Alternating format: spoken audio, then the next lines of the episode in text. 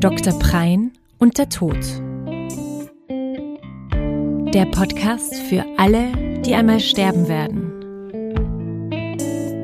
Präsentiert von Molden Verlag und Martin Prein.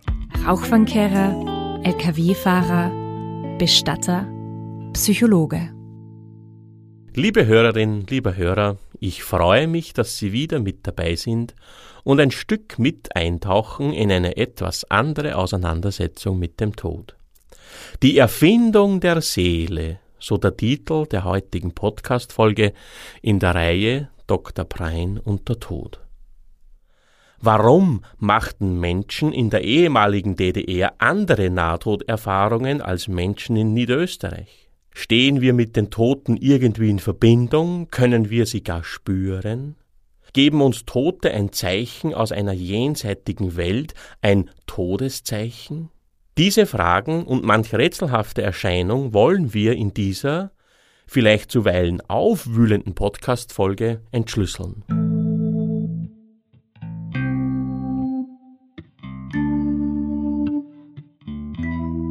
Ein Mensch verstirbt. Der Tod tritt ein, das Leben, wie wir sagen, erlischt. Es bleibt ein toter Körper zurück, eine stumme Leiche, blicklos, zu nichts mehr zu bewegen. Es ist uns nicht fasslich, was ist da nun eingetreten, was ist passiert und vor allem, was ist da jetzt nicht mehr da, was gerade noch da war. Es ist zwar noch mein Vater, es ist zwar noch der Patient, aber irgendwie auch nicht mehr. Ist da was weg? Ist da was wohin gegangen? Dieses Leben? Wo ist das hin? Es macht uns auch den Eindruck, als wäre der Mensch gestorben worden, als wurde da was weggenommen, hat ihn der Tod geholt? Trauernde, die vielleicht beim Akt des Sterbens eines geliebten Menschen dabei waren, den Sterbenden also begleitet haben, sagen manchmal Unmittelbar nach Eintritt des Todes war mein verstorbener Mann noch irgendwie da, aber nach ein paar Stunden und vor allem je kälter der Körper wurde, war er weg. Der Körper lag zwar noch da, aber das war für mich nur mehr die Hülle. Er war nicht mehr da, nicht mehr im Raum, er war weg. Aus all dem Gesagten wird uns klar, ist es nahezu selbstverständlich, dass die Menschheit im konkreten Angesicht des Todes eines Mitmenschen, besonders natürlich des Todes eines geliebten Mitmenschen, auf den Einfall gekommen ist, sich etwas zu erdenken, das wir Seele nennen.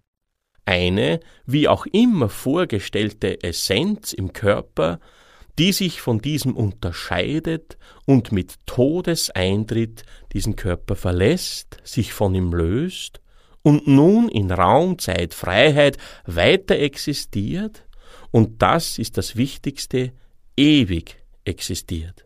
Die Erfindung dieser Seele mag Trost spenden, dass das Leben mit dem Tod nicht endet, ewig weitergeht und besonders im Fall von geliebten verstorbenen Menschen, dass man sich nicht gänzlich verliert, vielleicht sich wieder sieht und vor allem der Verstorbene trotzdem immer irgendwie da ist, bei mir ist, in anderen Sphären weiterlebt. Diese vorgestellte Seele wird gerne als Vogel oder Schmetterling symbolisiert, etwas, das sich flatternd fliegend erhebt, vielleicht ein wenig um unsere Köpfe tanzt und sich dann davon macht. Wie trostspendend kann es für uns sein, wenn etwa bei einer Beerdigung eines für uns bedeutsamen Menschen plötzlich viele Vögel vorbeiziehen, sich in der Luft tummeln oder ein Schmetterling irgendwie auffallend und anders, als wir es sonst bisher je beobachtet zu haben glauben, vor uns herumflattert, verspielt herumtanzt. Sofort wissen wir, dass der Verstorbene, seine Seele, in Form eines dieser Flugakrobaten anwesend ist, und manch empfindsame Zeitgenossin wird den Verstorbenen seine Anwesenheit in diesem Moment sogar spüren. In Todesnähe und im Trauerschmerz werden wir in den Untiefen unserer Psyche erschüttert, drohen wir zu zersplittern. Unbewusst wird auch an unserer in uns schlummernden Todesangst massiv gerüttelt Und unser Erleben von Raum und Zeit und unser Erleben von Kausalität ändert sich. Wir dürfen also in solch existenziellen Ausnahmesituationen unseren Wahrnehmungen und unseren Erinnerungen ohne weiteres ein wenig mehr als sonst misstrauen. Der Psychoanalytiker Otto Rank nannte die Erfindung der Seele und die Erfindung des Übernatürlichen den schlauesten Schachzug des Menschen, um mit seiner absurden, ihn eigentlich wahnsinnig machen müssenden Situation fertig werden zu können. Wir haben ja hier in der Podcast Folge 2 mit dem Titel Wir können den Tod nicht nicht verdrängen bereits gehört, dass die Evolution uns mit einem Gehirn ausgestattet hat, dass es uns einbrachte, uns unserer Sterblichkeit bewusst zu werden. Wir haben dort in der Podcast Folge 2 auch nachvollziehbar gemacht, dass würden wir dieses Gewahrsein, jeden Moment tot sein zu können, immer präsent haben, könnten wir nicht leben. Ja, das Tier Mensch wäre sogar sehr rasch ausgestorben. Das gleiche Gehirn nun aber dass uns dieses Wissen um unser Todseinwerden einbrockte, ermöglicht es uns aber jetzt mit eben genau diesem Wissen fertig zu werden. Einerseits gelingt dies dadurch, dass wir dieses Wissen und die damit verbundene Angst weitgehend verleugnen können und müssen. Andererseits produziert uns dieses Gehirn alle möglichen Vorstellungen einer übernatürlichen Welt und lässt uns die jeweils geglaubten Nachtodvorstellungen auch fühlen, so dass wir wissen, es gibt Gott, die Energie, das Universum, das Licht und die Liebe, die uns allzeit umfängt und in Ewigkeit trägt. Es gibt sie die Seele, die den Körper entweicht, weil sie Menschen spüren und ganz genau und hundertprozentig fühlen, spüren und deshalb wissen, sie ist da, sie existiert. Diese Empfindungen dienen uns als Beweis, dass es wahr ist. Bedrohliches der Wirklichkeit wird in unserem Gehirn durch wunscherfüllende Fantasien ersetzt. Aber wir wehren uns heftig gegen diese Entzauberung. Es gibt etwas, da ist etwas, denn was ist zum Beispiel mit all den unerklärlichen Phänomenen, die manchmal im Zusammenhang mit dem Tod angeblich auftreten? Gibt es nicht unzählige Berichte über rätselhafte Zeichen und unheimliche Ereignisse im Todesfall? Die Uhr, die in der Küche plötzlich von der Wand fällt und just in dem Moment ruft das Krankenhaus an, dass der Vater gerade gestorben ist gruselige Geschichten, die manche Pflegekräfte zu berichten wissen, als die verstorbene Frau Meier noch die ganze Nacht über tot im Krankenzimmer lag, hat in dieser Nacht aus diesem Zimmer zweimal die Patientenglocke geläutet und niemand hat eine Erklärung, wie das sein kann. Das ist doch der Beweis, dass da was ist, sagen wir, die Seele, eine Energie, die hier ist und dieses Phänomen veranstaltet, ihr Unwesen treibt. Hier möchte ich Ihnen, liebe Hörerinnen, liebe Hörer, den Herrn Walter von Lukadu, Physik- und Psychologieprofessor von der Universität Freiburg vorstellen. Herr Lukadu und seine Kolleginnen untersuchen seit über 25 Jahren unerklärliche spukhafte Phänomene, auch und besonders im Zusammenhang eines Todesfalls. Lukadu bezieht sich hier auf die Physik und beschreibt, dass die Physik ja vor einem Rätsel steht, dass kleinste Lichtteilchen miteinander kommunizieren oder in Verbindung stehen und die Physik sich gegenwärtig aber noch nicht genau erklären kann, wie sie in dieser Verbindung stehen. In 50, 200 Jahren werden wir das natürlich wissen, wie das vonstatten geht, aber momentan weiß man es nicht. Man behilft sich mit einem Begriff, man nennt das in der Physik Verschränkungen. Auch Einstein wusste darüber schon Bescheid und nannte dieses Phänomen spukhafte Fernwirkungen. Lucado und seine Forscherkolleginnen gehen davon aus, dass nicht nur physikalische Teilchen miteinander verschränkt sein können, wie im Falle dieser Lichtteilchen, sondern dass auch die psychische und die physische Welt miteinander verschränkt sein kann, also dass Dinge, die sich physikalisch auch psychisch ereignen können oder psychisch auch physikalisch ereignen können, also dass Dinge in der physischen und in der psychischen Welt gleichzeitig passieren können. Man geht aber nicht davon aus, dass da eine Energie oder sonst eine Kraft oder gar eine Seele ihr Unwesen treibt. Wenn Sie mehr darüber wissen möchten, empfehle ich Ihnen sehr das Buch von Walter von Lucado mit dem lustigen Titel Die Geister, die mich riefen. Mehr dazu finden Sie in den Show Notes. Für uns an dieser Stelle reicht, dass die Naturwissenschaft bereits zugange ist und sich dieser Phänomene annimmt. Bei all diesen Phänomenen, unerklärlichen Phänomenen, muss es uns auch klar sein, dass wir in der Wissenschaft noch nicht einmal annähernd wissen, wie wir miteinander in Verbindung stehen. Das bisschen, das die Wissenschaft dazu bereits weiß, ist schon hoch beeindruckend. Etwa, dass die Psychologie weiß, dass wir zu denen werden, wie wir von anderen gesehen werden. Wenn der Lehrer in der Schule der Überzeugung ist, dieses Kind ist nicht intelligent, wird es auch keine guten Leistungen erbringen. Die Psychologie nennt das den sogenannten Rosenthal- oder Pygmalion-Effekt. Erstaunlicherweise funktioniert dieser Effekt auch von Mensch auf Tier. Man hat an einer Universität einzelnen Studentinnen Laborratten in einem Käfig, in einem Labyrinth mit nach Hause gegeben für einige Wochen und hat den Studentinnen die Aufgabe gegeben, dass sie mit den Ratten Übungen machen sollen, wie sie mittels Futter durch dieses Labyrinth finden und dergleichen. Einer Gruppe der Studentinnen hat man gesagt, die Ratten, die ihr hier zur Verfügung habt, das sind die intelligenteste Ratten, die wir jemals gezüchtet haben. Der anderen Studentinnengruppe hat man gesagt, die Ratten, die ihr hier habt, sind sowas von dumm und unintelligent, wie wir es noch nie gesehen haben. Was bei diesem Experiment, liebe Damen und Herren, herausgekommen ist, können wir uns schon denken. Die Studentinnen, die gedacht haben, dass sie die intelligentesten Ratten bei sich haben, hatten sehr schnell tolle Ergebnisse und die Ratten lernten rasch. Die anderen Studentengruppen mit den Ratten, wo gedacht war, die sind unintelligent, brachten nichts zusammen. Klar ist natürlich bei dem Experiment auch, die Ratten waren alle die gleichen. Wir wissen also nicht, wie wir miteinander in Verbindung stehen und diese Neugier, das zu beforschen, kann auch große wissenschaftliche äh, Errungenschaften nach sich ziehen. Es hat im Ersten Weltkrieg einen Arzt gegeben, einen gewissen Dr. Berger, und der war an der Front Arzt. Und dann ist er eines Tages mit dem Pferd geritten und verunglückte mit dem Pferd, stürzte in eine Schlucht und lag bewusstlos in dieser Schlucht. Es stand sehr schlecht um ihn, aber man konnte ihn retten.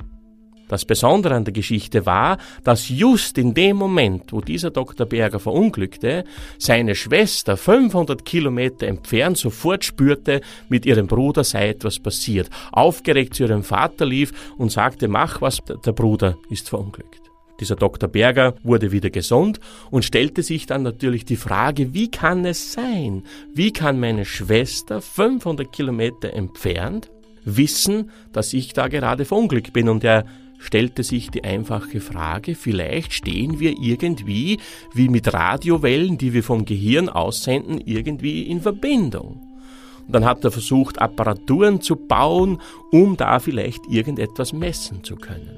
Er hat dann diese Arbeiten wieder verworfen und ad acta gelegt dieser Dr. Berg ist dann irgendwann verstorben und Ende der 1930er Jahre hat ein englischer Arzt diese Arbeiten gefunden, hat diese Arbeit des Dr. Berger weiterentwickelt und so ist das EEG entstanden, das wir von der Kopfhaut Hirnströme ableiten können.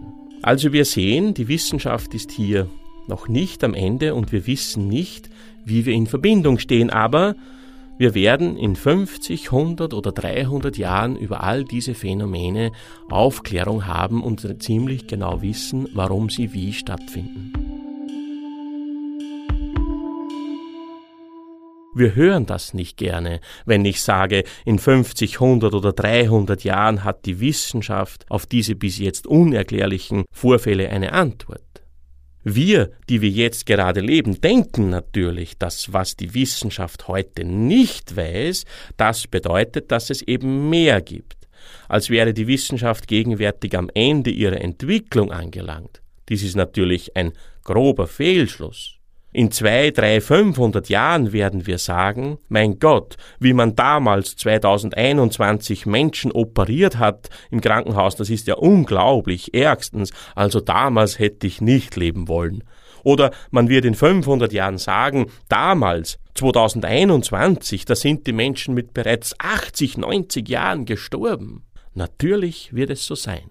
Wir wollen diese Nichterklärbarkeit der Wissenschaften. Das tut uns sehr gut und die meisten von uns wollen bestätigt wissen, dass es zwischen Himmel und Erde mehr geben soll, als sich unsere Schulweisheit träumen lässt.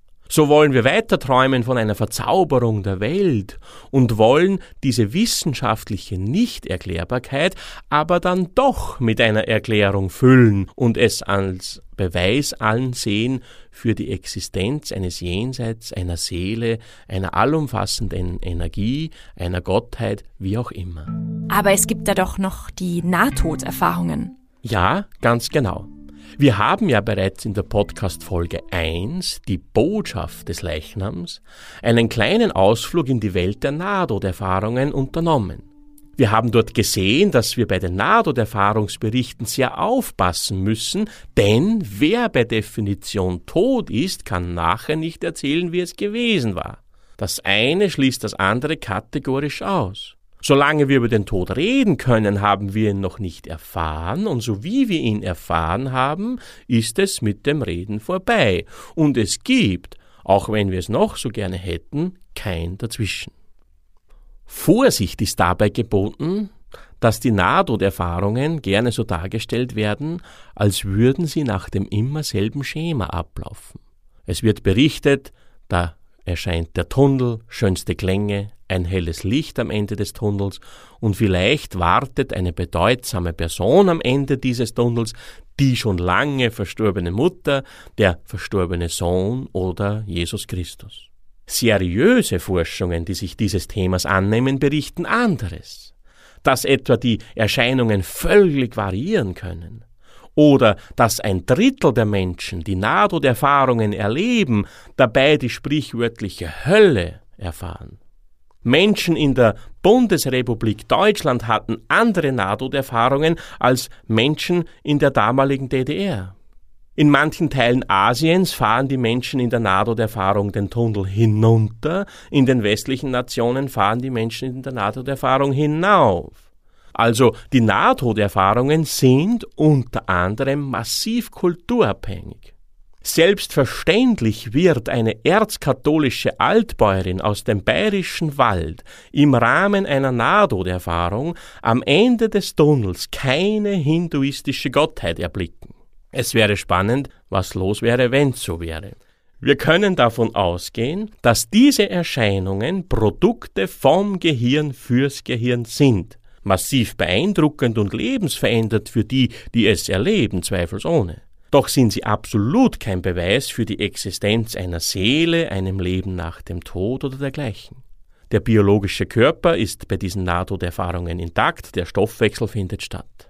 Kennen wir doch zum Beispiel aus der Psychologie das Phänomen der Dissoziation, das Abspalten von Teilen des Erlebens. Manche Frauen, die vergewaltigt wurden, berichten, dass sie in dieser furchtbaren, unerträglich hilflosen Situation plötzlich neben sich standen, von außen zusahen, also eine außerkörperliche Erfahrung hatten und nichts mehr fühlten in diesem schrecklichen Moment.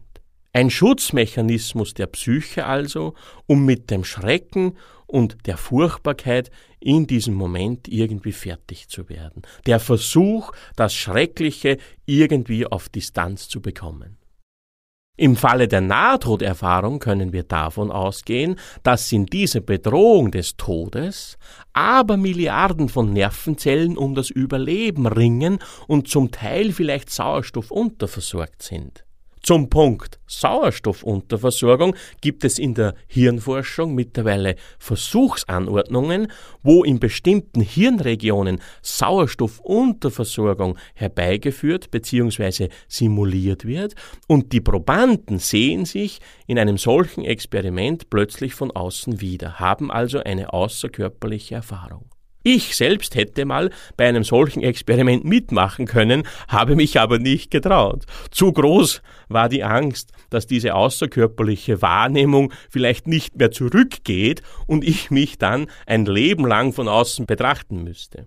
Ich kann mich im Spiegel schon nicht anschauen, wie wäre ich damit fertig geworden. Liebe Hörerin, lieber Hörer, ich bin der Überzeugung, dass das Licht am Ende des Tunnels lediglich die Scheinwerfer des Leichenwagens sind.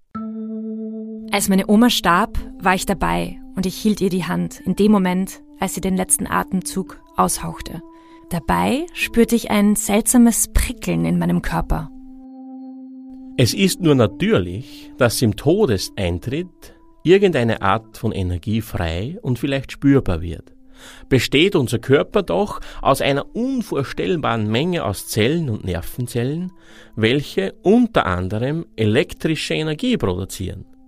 Wenn nun die Harmonie der Körperfunktionen mit Todeseintritt zusammenbricht, wird wahrscheinlich viel nun ungerichtete elektrische Energie frei, die sich in diesem Moment entlädt. Die ist vielleicht sogar spürbar im Raum oder durch die Berührung des nun Gestorbenen und diese elektrische Energie ließe sich bestimmt auch messen. Wie schon gesagt, werden wir in 50, 100, 200 Jahren wiederum vieles mehr dazu wissen und erklären können. Wir werden jedoch keine Seele entdecken. Diese Wunschvorstellungen eines wie auch immer gearteten Weiterlebens nach dem Tod sind ein Aspekt, wie es die Menschheit bisher zustande gebracht hat, mit dem Wissen, dass sie sterben werden, leben zu können. Aber nicht alle Menschen glauben an ein Jenseits, an eine Seele, eine Energie oder ein Weiterleben nach dem Tod. Weitere Aspekte, die sich wir Menschen erfunden haben, um mit dem Todesbewusstsein fertig zu werden und an die wir uns klammern, werden wir in den weiteren Podcast-Folgen ergründen und sichtbar machen. Der Tod ist die narzisstische Kränkung schlechthin. Dagegen waren Galileo Galilei, wonach sich die Sonne nicht um die Erde dreht, oder Sigmund Freud, wonach wir nicht Herren im eigenen Haus sind, ein Kindergeburtstag an Kränkungen. Wir müssen uns selbst als besonders ansehen, die Zeit überdauernd und in Ewigkeit lebend und mit dem Universum eins. Ebenbild Gottes und alles, was die Religionen und Kulturen dazu hervorgebracht haben. Wir geben uns eine kosmische Bedeutung und überhöhen unseren Wert, denn das Ganze hier muss doch einen Sinn haben. Irgendwas muss es geben, so sagen wir. Konstrukte wie Sinn, Würde und Hoffnung haben wir uns erfunden. Doch wie diagnostizierte bereits der Philosoph Franz Wetz folgerichtig, Hoffnung ist die vornehmste Form des Selbstbetruges, die Tarnkappe der Angst. Wir ringen und suchen und wir fühlen, dass da was ist. So tief sitzt unsere Angst, so durchwirkt sind wir von dem Wissen der Auslöschung, dass wir bis in die emotionale Seite des Organismus hinein die Richtigkeit unserer Überzeugungen fühlen, dass es da was geben muss, ja, gibt und der Tod eben nicht das Ende ist. So handeln wir uns mittels verschiedener Wunschvorstellungen und Selbstüberhöhungen durch unser Leben und so handeln sich die Menschen immer schon durch die Generationen, Epochen und Zeitalter. Was haben sich die Menschen nicht schon alles angetan in der Verteidigung dieser den Selbstwert stabilisierenden Ideen und ach so wahren Glaubensinhalten? Um die Kränkung, die Nichtigkeit, die Egalheit unserer zufälligen Geworfenheit in diese Welt, in dieses Leben nicht spüren zu müssen. Alles in allem sehen wir uns natürlich viel lieber als gut gekleidete Kirchenbesucherin oder der Hochkultur frönende Kunstverständige als bloße, weitgehend unbehaarte Tiere, die verwesen werden. Natürlich setzen wir seit Jahrtausenden alles daran, uns mittels philosophischer Klimmzüge, theologischer Rechtfertigungen oder sonstiger intellektueller Kunstgriffe zu überhöhen, einen Sinn zu deuten und uns Würde zu verleihen. Spirituelle Lehrerinnen versuchen unsere Unvergänglichkeit sogar physikalisch zu belegen. Energie geht ja nie weg, sagt zum Beispiel die Esoterik, denn selbst die Physik belegt das. Stolz kann man die sonst für die Wahrnehmung der Ganzheit verschlossene Naturwissenschaft als Kronzeugin für die eigene Sache anführen. Energie geht nie weg. Ja, freilich schneide ich mir einen Fingernagel ab und werfe diesen in die Wiese, ist es natürlich klar, dass die Bestandteile des Fingernagels nicht weggehen, nicht verschwinden. Der Fingernagel zersetzt sich in seine Bestandteile, aber er hört natürlich auf, Fingernagel zu sein. Wenn ich sterbe und über die Jahre in meine molekularen Einzelteile hineinverwese, was soll von mir, meinem Bewusstsein, meiner Ichhaftigkeit übrig bleiben? Worin ist hier der Trost eines Weiterlebens? Hier kommt es gerne zu infantilen Vorstellungen des dann irgendwie Aufgehens in einer Natur, die man mit seinem Ich-Bewusstsein, das weiter existiert, verwechselt. Aufgehen in etwas heißt trotzdem irgendwie dableiben. Wir wollen da bleiben, wir bleiben, ich bleiben. Auf jeden Fall wollen wir weiter sein. Aber, so müssen wir uns jetzt fragen, macht die Erfindung der Seele eine wirkliche Beschäftigung mit dem Tod nicht unmöglich? Viele, die dies fordern, wir müssen uns wieder mit dem Tod befassen, glauben meistens an ein Weiterleben in irgendeiner Form. Die dann dauernde Forderung, sich mit dem Tod zu befassen und von diesem Tod zu lernen, ist eben keine Beschäftigung mit dem Tod, könnten wir sagen. Also ist hier die Befassung mit dem Tod nicht die mit Auslöschung, mit dem faktischen Ende der Existenz, also mit dem, was Tod bedeutet, sondern Tod bedeutet hier eine Beschreibung des ewigen Weiterlebens oder des bloßen Übergangs, meint eben nicht die Auslöschung und das Ende und was wir davon lernen könnten. Liebe Hörerinnen, liebe Hörer, ich will Ihnen keinesfalls den Glauben an ein Weiterleben nach dem Tod wegnehmen. Nichts lege mir ferner. Aber wir sollen wissen, warum wir diese Vorstellungen brauchen und dass sie wichtige Ergebnisse der menschlichen Entwicklung sind. Wir sollen erkennen, dass diese Trostbilder keine Wahrheit sind, sondern dass wir sie brauchen, um mit der nackten Tatsache der Endlichkeit fertig zu werden. Erst dann beschäftigen wir uns wirklich mit dem Tod. Erkennen wir all das an, wird es auch völlig gleichgültig, was ein anderer sich für Trostbilder entwirft. Wir wissen dann, dass auch unser nächster Mitmensch seine tröstenden Bilder braucht, um die Angst zu beruhigen. Diese Einsicht könnte wahre Geschwisterlichkeit bedeuten dann kann die Beschäftigung mit dem Tod für uns als Individuen und für uns als Gemeinschaft sehr fruchtbringend sein, wenn wir schauen, wie wir angesichts dessen, was der Fall ist, nun leben und zusammenleben können und wollen. Vielleicht wäre so noch viel mehr Lebensfreude, Liebe, Genuss, Menschlichkeit und Mitmenschlichkeit möglich. Vielleicht läge uns noch viel mehr das Wohl der Tiere und der ganzen Natur am Herzen. Produkte vom Gehirn fürs Gehirn haben wir heute hier gehört, sind unsere Vorstellungen und Empfindungen, um die Auswirkungen unseres Todesbewusstseins zu beruhigen. Darum kann es nur eine sehr wichtige Empfehlung an uns geben. Bitte glauben wir nicht alles, was wir denken oder fühlen. Es wäre sehr hilfreich, wenn es die Natur so eingerichtet hätte, dass wir mit einem Post-it in der Hand auf die Welt kommen, auf dem fett gedruckt steht Hinweis, bitte glauben Sie nicht alles, was Sie denken. Ich bin überzeugt, die Welt wäre ein besserer Ort.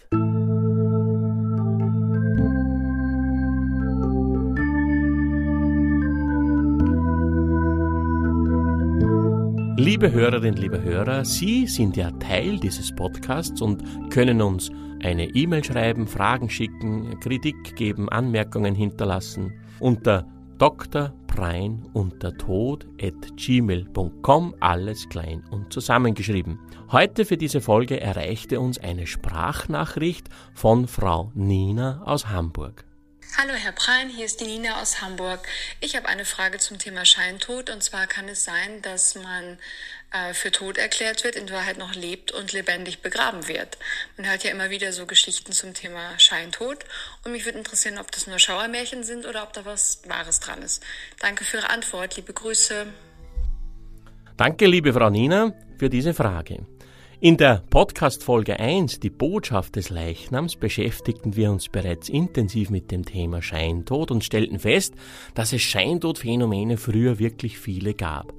Heute jedoch wo alles streng geregelt ist. Wenn heute ein Mensch verstirbt, muss nach einer bestimmten Zeit eine Totenbeschau gemacht werden. Der Totenbeschauarzt hält nach sicheren Todeszeichen Ausschau und dergleichen mehr. Auch der Bestatter weiß über diese Dinge Bescheid.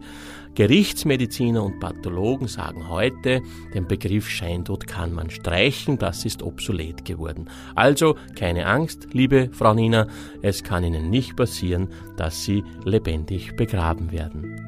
Liebe Hörerinnen, liebe Hörer, ich verabschiede mich an dieser Stelle. Abonnieren Sie diesen Podcast, empfehlen Sie uns weiter, erzählen Sie Ihre Gedanken und Empfindungen Ihren Freunden, die Sie jetzt bei diesem Podcast erlebt haben. Lassen Sie uns fünf Sterne da. Und wenn Sie nicht gestorben sind, dann freue ich mich sehr, wenn wir uns in 14 Tagen wieder hören.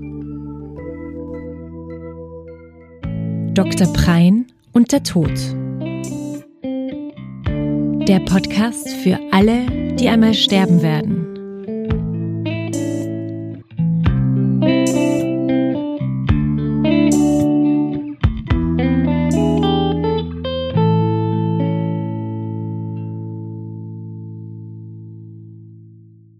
Dieser Podcast wurde präsentiert von Molden Verlag und produziert von Oh, wow.